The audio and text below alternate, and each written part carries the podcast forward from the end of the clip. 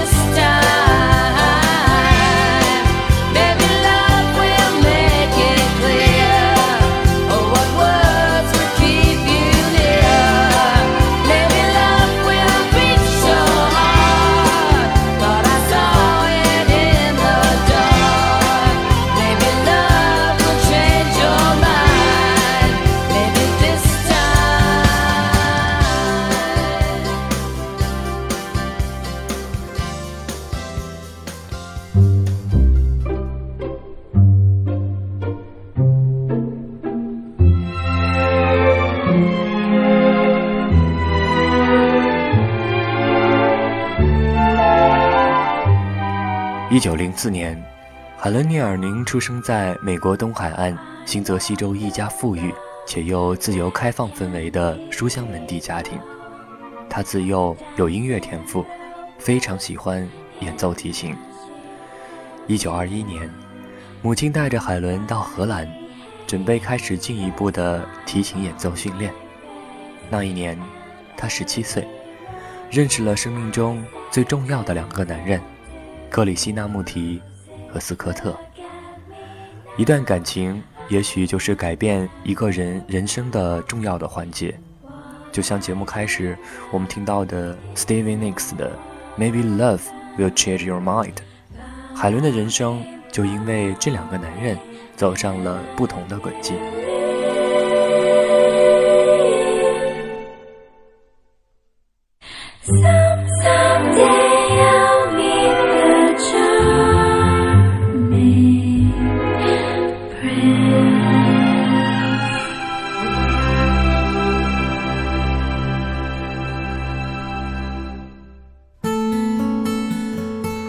九九四年，北京首都机场，二十三岁的洛妮告别了前来送别的父母，怀着兴奋、自信又紧张的心情，踏上了飞往美国的航班。作为常人中的佼佼者，洛妮从小就通过自己的努力，获得了一切他人望尘莫及的荣耀。他也曾自嘲是中国教育中的高端产品，作为高智商、高情商的集合体。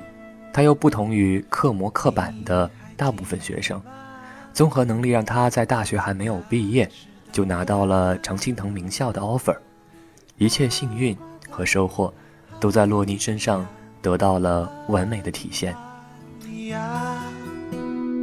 当时说的话，我早忘了呀，闭上眼都是你。幸福的模样。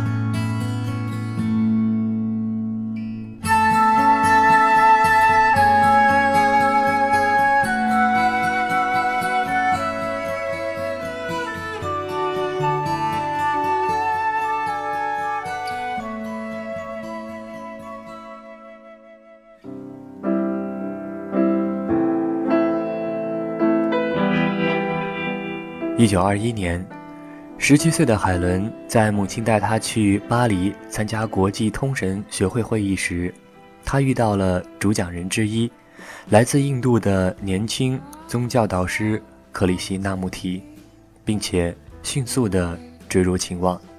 海伦不但因为克里希那穆提放弃了提琴演奏的生涯，并且决意追求宗教性或高度精神性的境界的生活。被克里希那穆提周游印度、澳洲、奥地利、意大利等地，但是他们之间的罗曼史只维持了两年半左右，即告霹雳，从此毕生再未谋面。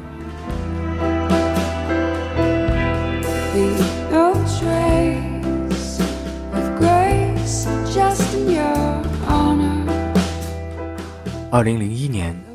三十岁的洛妮已经是世界五百强企业的团队精英，历练自信让她独当一面，前景一片光明，并且因为自信和独特的东方气质，在众多追求者中，洛妮已经有了心仪的托付终身的对象。然而，一场车祸改变了一切，一辆超速货车从后尾侧翼将洛妮的车撞翻。随即，短时间内，两辆车被大火吞没。因撞击昏迷且仅面部烧伤的洛妮被迅速的送到了急救室。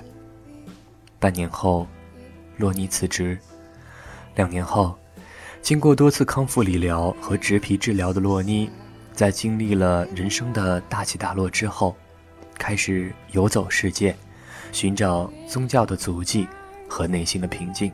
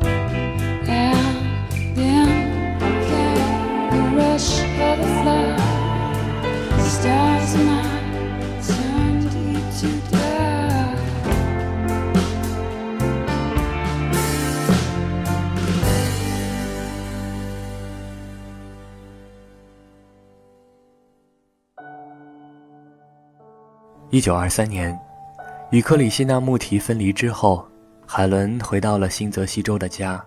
二十四岁时，他父亲邀请了斯科特来附近的唯一神教教会组织演讲。之后，斯科特问海伦，愿否与他去纽约州乡间一带，共赏秋天的落叶。就在这次机缘中，海伦发现斯科特慈善坦率。幽默诚挚且极有理智，并且也像他一样，只吃素菜，不沾肉类。斯科特说，他是个和平主义者，反对战争，也厌恶对于其他动物的杀害。于是，海伦爱上了他。之后，海伦与斯科特一同进行了一场长达五十年的奇特生命实践。一九三二年。他们放弃了纽约市的烦恼生活，搬到了佛蒙特州穷苦偏僻的小乡下，建造自己小规模的农家式的住宅。而他们在这里的二十年的生活，都叙述在他们合著的畅销书《度过美好人生》里。此书曾被誉为二十世纪的瓦尔登湖，而他们这种开创出一条返土归田的生活实践道路，也可谓是二十世纪的卢梭。即使在斯科特百岁陪伴他平静去世之后，海伦也在继续独立经营着美好生活中心。一九九三年，八十九岁的海伦出版了《美好人生的挚爱与告别》这部带有自传性质的作品，叙述了她与比她年长二十一岁的丈夫斯科特·聂尔宁所过的半个世纪以上的挚爱美好人生的恩爱生活。叙述重点尤其摆在1983年斯科特过百岁诞辰时，他自行了断的生死姻缘。1995年，海伦在居住的山区小路上因车祸丧生，时年92岁。她一生自著或与丈夫合著出版了八本书。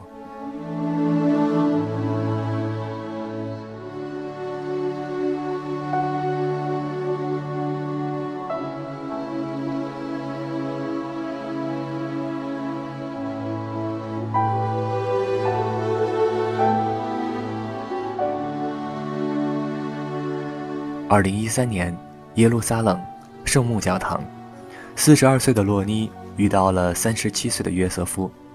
约瑟夫同样在五年前因为意外失去了左臂，踏上了寻找灵魂之路。两人一见如故，决定结伴而行。在神的见证中，他们彼此都是最为完美的灵魂伴侣。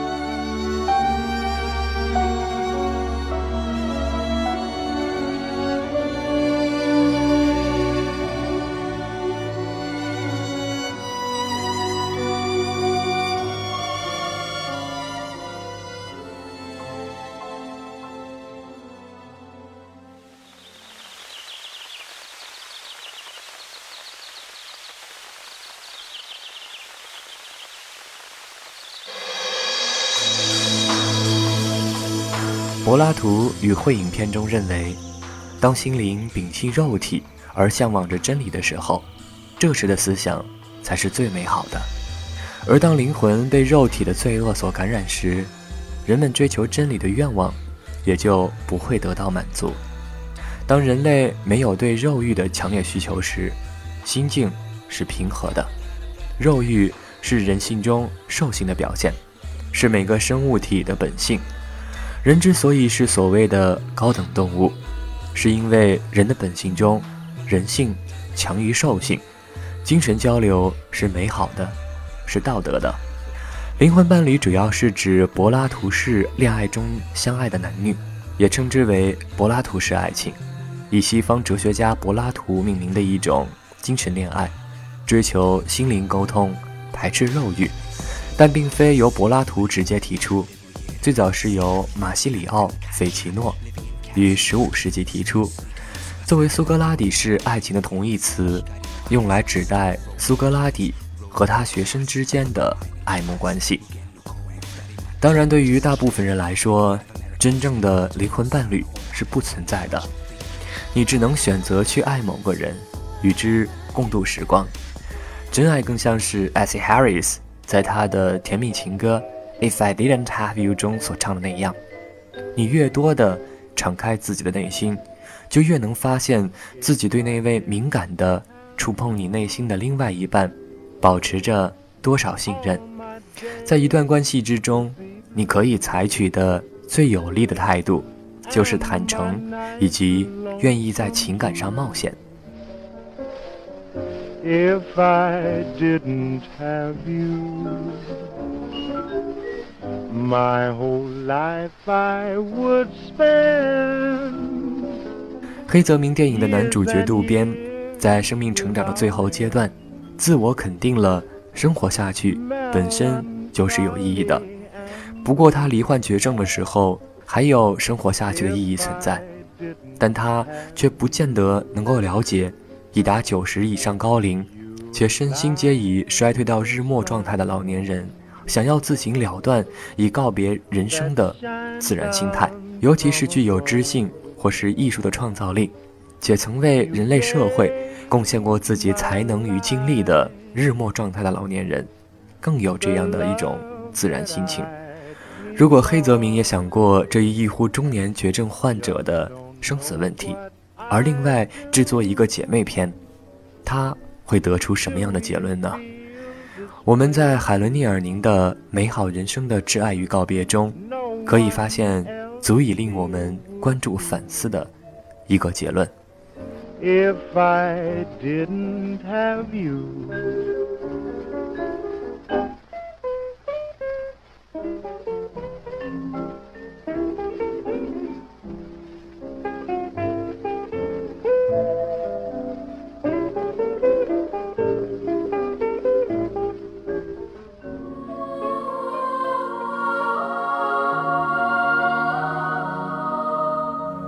百岁诞辰过后约半个月，即一九八三年八月二十四日，斯科特静静地躺在床上，海伦在旁为他吟诵印第安人小调。像树那样高大行走，像山那样活得强壮，像春风那样柔和，在你心中保持夏天的温暖。伟大的宇宙精神也与你常在一起。他又低声对他说：“就这样，让你身体告别吧，与潮水一起走吧，与他一起去流吧。你已过了美好的人生，你已尽了你的一切分内事，走进新的人生吧，走进光明吧。爱与你一起走去，这里一切都好。缓慢的，逐渐的。”斯科特的呼吸终于停顿，身体终于脱离，他终于告别且自由，犹如树上枯叶落地一般。他呼吸最后一口气时，说了半句：“一切。”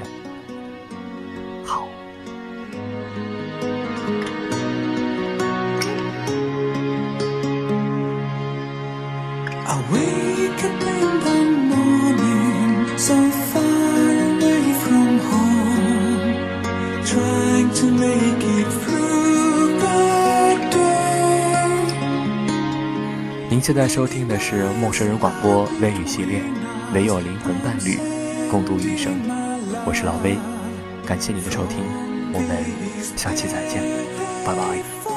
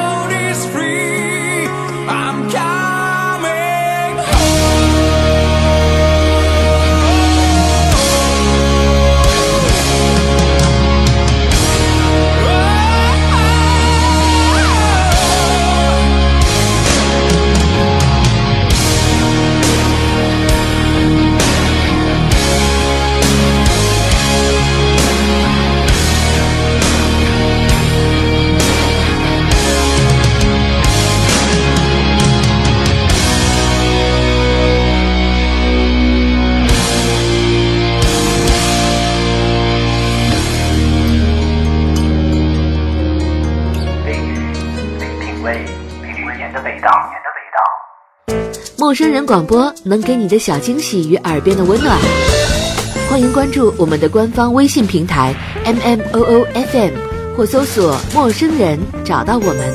如果你也想加入，我们求贤若渴，主播、策划、编辑、后期制作、活动志愿者正在招募中。播客订阅、节目下载、更多收听方式、互动参与、精彩活动、推荐投稿。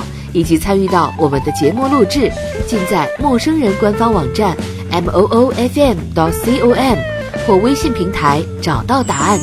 欢迎关注陌生人新浪微博艾特陌生人广播，找到我们。